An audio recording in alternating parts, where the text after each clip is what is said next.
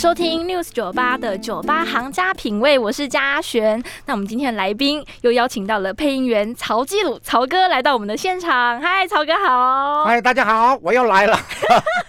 大家会不会觉得很很烦啦？怎么每个礼拜跑来啦？不会，曹哥那么可爱。不会吗？真的吗？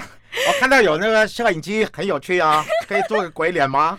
曹哥，为什么当初你配老皮的时候，会想用广东腔来诠释这个角色呢？哎，这讲起来真是尴尬啊！真的，好了，我我我跟大家讲一个呃小秘密好了哈。其实当时啊，那个客户说要我试这个音的时候啊，基本上我不想试，我不想录啊，我不想录，不是，因为他要我学伟忠哥的声音哦。那我觉得配音员还是要有点尊严的。我说我又不是说鹦鹉啊，你叫我配什么配，我就不配。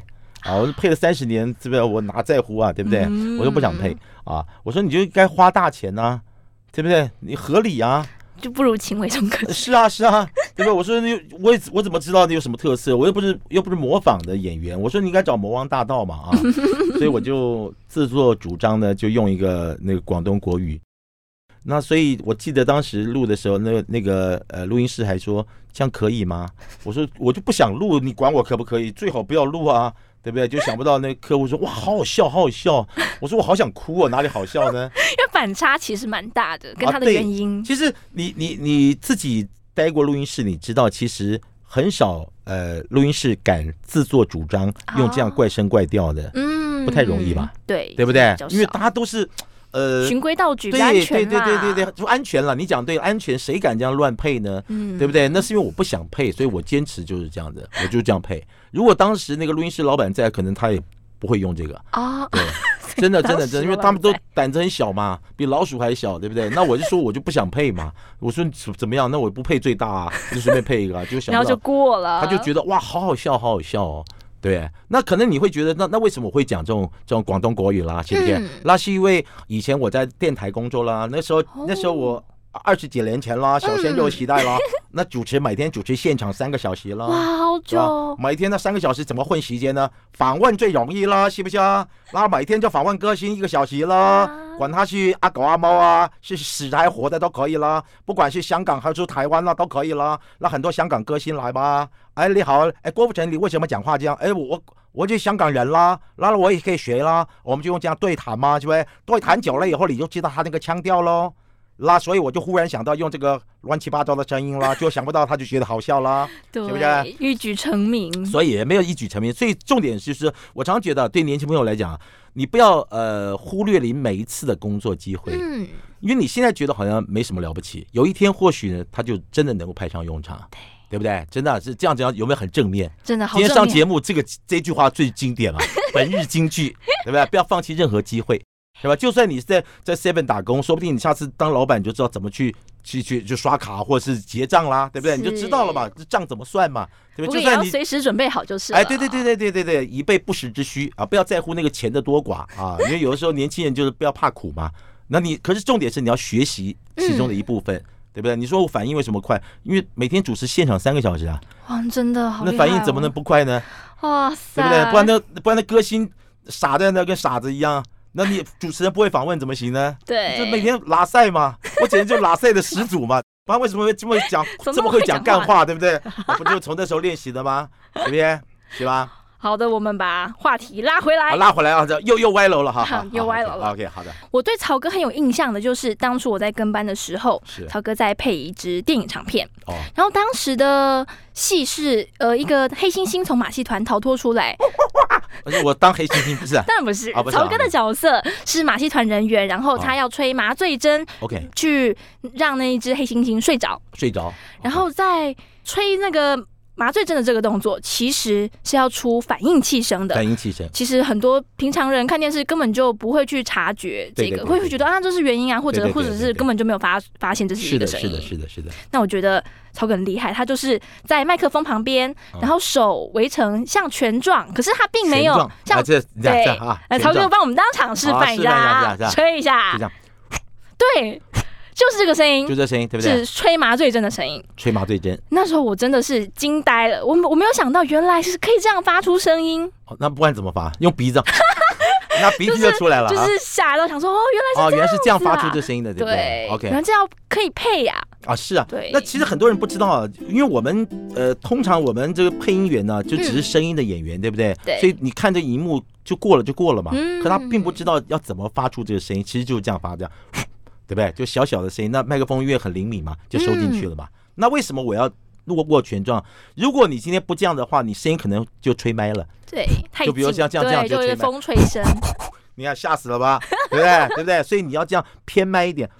他就声音也收进去了，他就不会不会有那个吹麦的情况，对不对？这是个经验累积了。所以其实配音员也要应用那个麦克风的距离。是的，是的，是的。或者甚至是在叫喊的时候，对对对。譬如说在家中说话，在呃比较近的，可能在耳边说话，或是你在大吼大叫的时候，你要离麦克风比较远。哎，对对对对对，嘉俊果然是行家啊！嗯，哎，这说的没错啊，有有跟班，是厉害厉害啊，果然厉害。什么跟班？你根本就是个配音员嘛，是吧？当然，真是。所以对距麦克风距离的掌握也是很重要的。是的，是的。那还想请曹哥和我们分享一下，像配音有分很多种，是的，呃，有戏剧、对动画、旁白，对，或是电影，对，还有游戏，是的。那想请问曹哥，这些种类的配音有什么不一样的方式吗？简单来讲啊，我我觉得可以区分成两个部分啊，一个就是所谓的旁白的录法，嗯啊，另一个你刚刚所讲的，不管电影啦，或是。呃，比如说 game 啦，啊，这电玩啦，或者是卡通啦，或者是什么韩剧等等，都归类于一类，大概就分成两类啊。那我简单的用一个方式告诉各位听众朋友哈，比如说，呃，我们随便讲个京剧，好吧？好。然后京剧就是今天我很高兴来上嘉璇的节目 啊。比如说，假设今天是你记得我刚刚讲过哈。声音的表情，声音的变化，对不对？我们先讲声音的表情，对不对？就节奏跟旋律，一个是断句，一个是高低起伏的这个部分，什么呢？就是旋律的部分。旋律要怎么怎么掌握呢？就你记得重音啊。比如说，你看我我举个例子啊，今天我很高兴来上嘉璇的节目，这就是标准旁白。今天我很高兴来上嘉璇的节目，就语气不需要太大的高低起伏，这就是旁白，对不对？嗯。那比如今天讲话呢？如果今天是录戏剧呢？呃，今天我很高兴来上嘉璇的节目，它是要有情绪的嘛，而且比较自然，很自然，它的节奏也不用那么的刻板，也就是它有曲线，声音是有曲线的。然后你要知道，因为今天我很高兴来上嘉璇的节目，所以你要有声音带有你的热情、你的情绪，你要是高兴的，你总不能说啊，今天我很难过来上嘉璇的节目，对不对？就是你要有情绪的变化，而且有对象感，哎，有对象感，像在跟你说话。是的，是的。对，没错，所以我常觉得，呃，学声音表情啊，它有个最大好处是什么？呃，声音演员他最大好处就是你到底什么才是你真正的声音呢？对不对？你透过就好像就好像，你你有没有想过，很多年轻朋友想当播音员啊，想当电台主持人，他最他为什么想当？就是因为他充满了一个呃呃神秘感。嗯对不对？现在是时代不同了，因为你要加加加一个那个摄影机，对不对？以前哪需要呢？我不穿衣服都可以，不不不是什么话，就就我们以前主持广播就很很轻松嘛，所以你会增加了一个神秘感，听众朋友不知道你长什么样子。对，那我要怎么样？而且这个麦克风这个时时段是你自己可以掌控的，而且声音很好听，很好听，对，太好听了。各位听众朋友，夜深了，你上个厕所再睡觉吧。啊。啊，今天是五二零，我爱你，你感受到了吗？各位听众朋友，是吧？呃，是不是？真的，你你可以，你可以随时随着你情绪牵动着所有你广大的听众朋友。你看多愉快啊！对不对？你高兴就大笑几声，不高兴就用一个很低沉的声音。比如说，你今天明明呃明明这个声音很好，你今天可以变一个声音啊。不好意思，听众朋友，我今天声音哑了啊，所以我就多放几首歌。那你以为我是真的声音哑了，对不对？所以他千变万化，很很有趣哎。我以前主持广播的时候，每天三个小时，多愉快啊！要不要被我唬得一愣一愣的，对不对？这多这，我常常觉得你要激起我热情，我下次一定要去个电台再重新主持个节目，这太愉快了，这是钱少有什么关系呢？对不对？你你就是你在这个时段，你你就是个你就是一个 king 哎，对不对？哪个行业能够这样？你告诉我没有吗？真的没有吗？就只有这广播嘛，对，是吧？很棒吧？啊，哎，不对啊，我们刚刚不是在聊配音吗？怎么聊广播来了呢？都忘了，对，一时兴起啊，对吧？然后刚刚讲哪忘记了？我们刚刚讲到呃，戏剧的配法，对不对？自然就是自然啊！你要你要知道加点情绪，你要知道这个戏到底你配的是什么样的角色？是男主角宋仲基用什么声音呢？你总不能哎呀，哎，我是宋仲基啊，那这不很怪吗？所以基本上我要讲的是。当我们当一个就是声音的呃声音的导演，对不对？嗯。啊，就所谓领班，对不对？你最重要的工作是什么？你必须知道每个配音员的声线，嗯，然后透过每一个配音员的声线，给他一个赋予他最适合的角色，那就对了。那尤其是卡通这个东西比较好配，为什么呢？你只要声音对了，就已经六六十分了。啊，因为他声音变化更大一点。比如说，你声音弄一个好可爱的声音，哇，大家觉得好可爱，好，对不对？配反正配个小畜生嘛，对不对？你配个你配个宋慧乔，用那个声音就怪怪的啦，是不是？你知道意思吗？奇怪了。对，这太奇怪了嘛，哈。所以声音导演基本上就是你必须了解每个配音员你的声音的特质，嗯，然后呢，透过这声音特质给他最适合角色配出来的效果就是非常好的。是的。所以声音导演真的很重要，很重要，很重要，非常重要。他是领导一部戏的头。对。而且呢，讲实在，我必须讲个小秘密哈。像我常当声音导演，比如说很多广告公司啊找我当声音导演，我说找我干什么呢？白花那么多钱。他说：“哎，曹哥你不知道啊，以前他没有找你以前啊，配个广告啊，哈，那么多人在现场啊，那配音员被超两个小时都配不完啊。那我请你花一点钱来了以后呢，十分钟就搞定了，对不对？你知道这很妙吗？对不对？全世界很多的行业呢，就是一个演戏，嗯，你能不能把你的角色演好？”演好你就赢了，好，曹哥这句话真的是非常的受用啊，非常受用啊！所有的商业行为就是我能够合法的把你口袋的钱跑到我口袋，你就赢了，好吧？其他就完全是一场戏，包括总统难道不是演戏吗？所有真人物不是演戏吗？感觉我们好像从配音讲到一个人生啊，人生哲学啊，真是 对不对？真的，对，当别人认可你的时候，你做什么都是对的。就是当我告诉客户说好了，配三个 take 啊，他不会再好了。他已经尽力了，嗯，可不可以？你告诉我可不可以？啊啊，曹哥，好啊，那好好，那就领钱了。这配音员是出来出来出来了，走了走人走人了，对不对？其实就这样嘛。因为当客户你没有这声音导演的时候，客户觉得你你你这个制作公司搞什么呢？就少了这么一点嘛，真的，是不是？而且声音导演会帮助配音员更容易融入这个角色。当然，当然，当然，有的时候配音，有的时候配音员就好像我常常觉得，就配音员就好像一个 NBA 球员一样。嗯，那你说大家都这么会打球，你为什么要有个教练呢？就他提点你一下，对，你就进入情绪了。你如果没有人提点的话，他就你录十个 take，不知所措。对，录一百次，最后还是白花力气嘛。最后，最后他客户要可能第一遍。所以你只要很容易让他进入情绪，跟他讲多录几个不同的语气，你示范给他看，他很容易就进入情绪了。对，对，这个所以这很重要。可是大家这样讲，那为什么我不自己配呢？就声线不同嘛。哦，适合的不一样，适合的不一样，对不对？对不对？没错吧？那我们待会来讲声线的不同会影响，会影响角色的，影响你的人生，影响人生，会影响你的收入。什么样的声线适合什么样的角色？OK OK，我们待会回来。好的。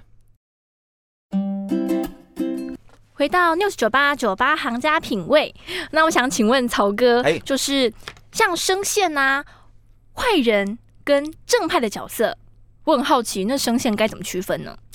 呃，你讲这个问题啊，这很专业，可能我必须从。另一个角度来回答你啊，嗯，也就是声音的变化嘛，嗯哼，啊，我们讲的叫声音变化，对不对？声音变化，很多年轻的朋友会常问我说，说老师怎么样去练习声音的变化？你怎么可以变化出这么多的不同的声音，对不对？对，其实基本上我们每一个人变化都不会太大，可你只要掌握诀窍，你就能变化很多声音。首先，你必须知道就跟唱歌一样，必须知道你的，你可以。呃，控制的你的音域的范围，嗯，那要怎么那要怎么去自我了解呢？比如我们先从一个啊开始，比如说啊最低的音啊，可是你不只是要这样，你要维持稳定度哦，你不能呃，那那这不行，那两下那怎么配音呢？对不对？你就是你能控制的范围 range 有多大？比如啊啊啊啊啊，我到极限了，好像合唱团一样，对，差不多，你就必须练习，你首先必须知道你的音域有多广。啊，那这是天生的，比如有人配广告声音就是 key 很高啊，对，那我这有什么好学呢？这是他适合，那不是我的 key 嘛，对不对？那那同样，我们就用一句话，我们本日金句是什么呢？就是今天我很高兴来上嘉璇的节目，对不对？今天我很高兴来上嘉璇的节目啊！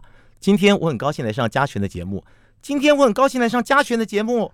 你就自己去慢慢区隔，而且感觉越来越年轻了。呃，就那就是 key 弄高了嘛，就跟唱 唱 KTV 一样，你把快转可能就不一样，对不对？啊，可是重点是你必须要能够控制这个音域哦，你不能说今天我刚来唱家学就那开玩笑怎么配音啊？配两句就没声音了，那声音就就倒嗓了，对不对？就就就被催了也不行，对不对？所以首先你必须要先知道你的声音的 range，这就是告诉听众朋友你自己回答自己练习，先了解你的音域的广度啊。那接下来要知道，声音的变化完全是在于你喉咙、喉腔的位置、前后的位置，还有嘴型啊，嘴型，嘴型加上你喉咙的发声的位置，就决定了你声音的变化。比如说，本日金句是什么呢？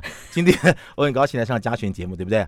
当你把嘴型注意看啊，来。呜啊，用这个嘴不是要亲各位啊啊，记得哈，把嘴型包起来。今天我很高兴来上嘉璇的节目，就会发出这样的声音，对不对？对，是不是？那同样这个声音呢，它它不要包这么密呢，是不是呢？又又发出不同声音呢？今天我很高兴来上嘉璇的节目，或者是今天我很高兴来上嘉璇的节目，又不一样了，对不对？对。那如果你把嘴扁扁的呢？今天我很高兴来上嘉璇的节目。是不是呢喉里喉喉音就变多了？对，是不是又不一样了？对不对？那如果我们再加一点鼻腔共鸣呢？今天我很高兴来上嘉璇的节目，是不是有鼻腔呢？是的。那那同样鼻腔共鸣，声音再低一点呢？今天我很高兴来上嘉璇的节目，我是你们的老朋友，别再抽烟了 啊！对对不对？你知道我意思啊？是不是？同样就是鼻腔共鸣。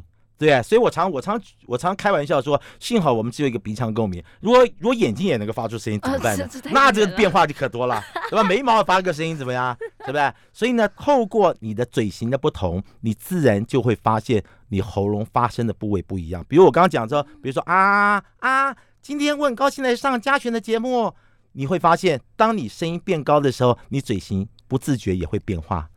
对不对？只要透过这方式，大家经常练习，你就会发现每一个人声音都能够做一个千变万化。那为什么大家会觉得好像配音员很神奇？那不是啊，那是因为这我们的工作，你每天必须要变化声音啊，对不对？那习惯成自然就会。对对对对对对，习惯成自然，你练久了就会了嘛。那一般你你各位想想看，一般听众朋友，如果你在听节目的话。你想想看，你如果用这样跟你的女朋友讲话，那多怪呀！哎呀，亲爱的，我爱你，那这不很奇怪吗？这怪叔叔来了，是不是？所以基本上呢，透过这样的方式多练习。那可是重点是，你有没有发现配戏剧变化的幅度比较小？嗯，因为它配的是人啊，因为卡通很多非人类。是的。那卡通的话，你的声音呢就可以变化更多，所以为什么很多配音员喜欢配卡通？嗯啊，可是还有一点呢，各位有没有发现到，可能很多听众朋友呢比较熟悉的配音员都是配卡通的配音员。对，那你有没有想过，为什么这些配音员很少配戏剧呢？为什么呢？嗯，因为配戏剧比较细腻，因为戏剧的情感比较接近真人。是的，是的。我我常常我刚刚不是一开始就讲开宗明义讲过吗？呃，你配一个。呃，卡通啊，比如卡通，通常比如假设那种那种学龄前那种可爱的卡通，对不对？只要声音对了，就六十分了啊。对，可爱的声音，哎，你的技巧没有那么好，没有那么细腻，没有关系，大家不会 focus 在你的情感细腻度。对。可是如果你配一个韩剧的话，那怎么行呢？没有深情的呀。对。啊，慧乔，你好啊，来洗澡了，该睡觉了。声音不太对啊，对不对？重击这样讲话就很怪吧？对不对？你录制公鸡这样讲话可能比较好一点，重击就不能这样讲话了，是不是啊？对不对？所以重点是说，我要告诉各位，就是这就是呃戏剧跟卡通最大的变化，最大的不同啊。所以通常来讲，我个人认为啊，你要以细腻度来讲的话，那当然。这个戏剧当然是比较细腻，所以为什么很多配卡通的配音员，他技巧也很好啊？那就他可能声线变化不够大。因为台湾不是一个很健全的环境嘛，你日本的声优可能你只要配一个角色，对，就很 OK 了，对不对？他们一天可能就配一集，那台湾开玩笑，一天配一集那饿死了。而且台湾是要兼配的，你可能你要配的角色不止一个，你可能一次要配个四五位。是的，所以你要变换不同的声音。是的，是的，我我讲我讲我讲一下这个，比如说大家可能不晓得，有很多卡通在日本呢，他可能有十几位、二十位在配，台湾可能就五个人配，千军万马。真的太辛苦了。我很多好朋友那配那个卡通，就是对，到最后呢也也忘记谁配谁，他都要弄一张那个比卫生纸还烂的那个纸 哈，都要每谁配的什么角色要写起来，就隔了一年以后忘了，那谁也不记得谁配，因为角色太多了。对，那就只那就随便嘛，那只只能这样，那能变什么声音呢？变来变还不就那几个人声音。所以网络上其实很多人都在 care 这一点，就是说为什么中配？听来听去都是那些声音，为什么一部戏你可能怎么听都是那些声音？那没有办法，对，那真的是台湾的市场实在太小了，那就是回归到，比如说假设我今天弄个电台，加钱我一个月就给你二十万，老子有钱嘛？哇哦那可是没有办法嘛，就是整个环大环境，对不对？台湾其实其实讲起来也很很心酸了，就市场不够大啊。比如说你说台湾配音员，难道配的不比大陆好吗？当然不是啊，我们的反应比大陆快多嘞，真的。可是我们配一个配一个那个，比如说手游啦、电玩啊，那基本上就是它五分之一的价钱。哇，那差好多 哦，就真的是五分之一的价钱。对，那那很心酸啊，很心酸了。那所以有的时候我们只能想说，呃，跟三百六十场比，其实我们已经比上班族轻松多了，因为比较自由啦，比较自由。对，可是当然我常讲哈。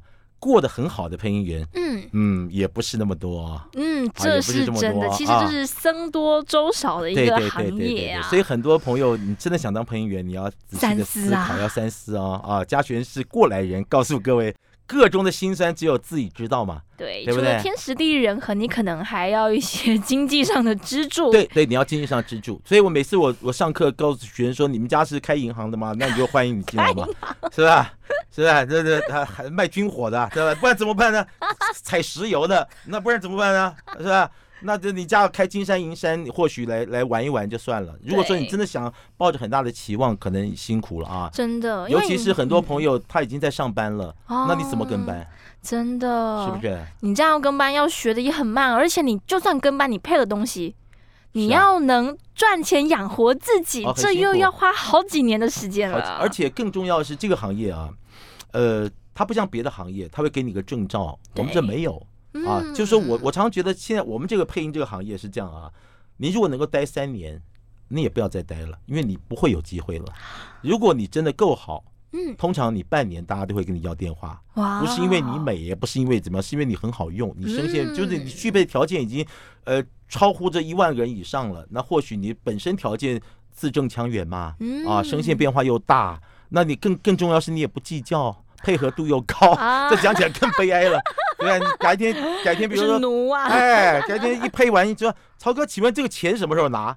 啊，那很抱歉，那可能你下辈子我就把你的电话删了。好可怕你这什么行业？你多卑微啊！对我只是举例了，通常我不会做这种事。我知道曹哥不会。对，我是不会了。可是很多人会这样做嘛，对不对？会觉得你这这什么态度啊？嗯，对？我常讲这什么什么态度？我说老子三十年前在广播，我就第一天我上班，我先问你待遇怎么样，是不是？那我就没吃过苦嘛。所以很多人说曹哥那是你得天独厚。那我说那得天独厚怎么样？那现在人要学配音就应该吃苦啊，这不对的嘛，对不对？我常常觉得我的女儿也跟年轻朋友都差不多大。如果我今天女儿想配音怎么办呢？所以我为什么我前一阵就开了一个班呢？叫体验营啊！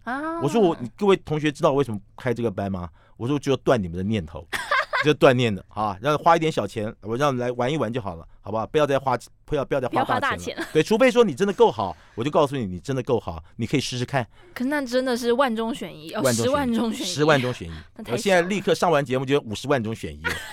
对啊，你看这么多年来，而且这个这个行业啊，它工作时间寿命很长。嗯，你看我都做三十年了，真的很久。对，我到现在还可以录那个怪盗基德哎，我记得那高中生哎。真的，客户耳朵是长脓了，是不是？怎么叫我配呢？好好笑啊，真是，对不对？那这没办法嘛。那你说年轻朋友有有什么机会呢？嗯，对不对？那把我干掉吗？也干不掉啊。因为资历还不到啊，还不到啊，对不对？那所以所以其实蛮辛苦的了。我觉得各位就呃，我觉得各位要学习，就是透过今天的广播啦，我们零零散散的告诉各位一些声音的变化啦，声音的表情。如果有志有志从事跟这相关行业的话，可以自己。按照我所讲的，回家练习练习，我相信对各位是有些帮助的。嗯，今天真的非常谢谢曹哥来跟我们分享配音的一些辛酸事。哎，没问题，非常谢谢嘉璇啊，也谢谢各位听众朋友。如果真的有兴趣的话，可以呃多练习练习啊，记得支持辛普森家庭哦。谢谢曹哥现场，谢谢，谢谢，拜拜，拜拜。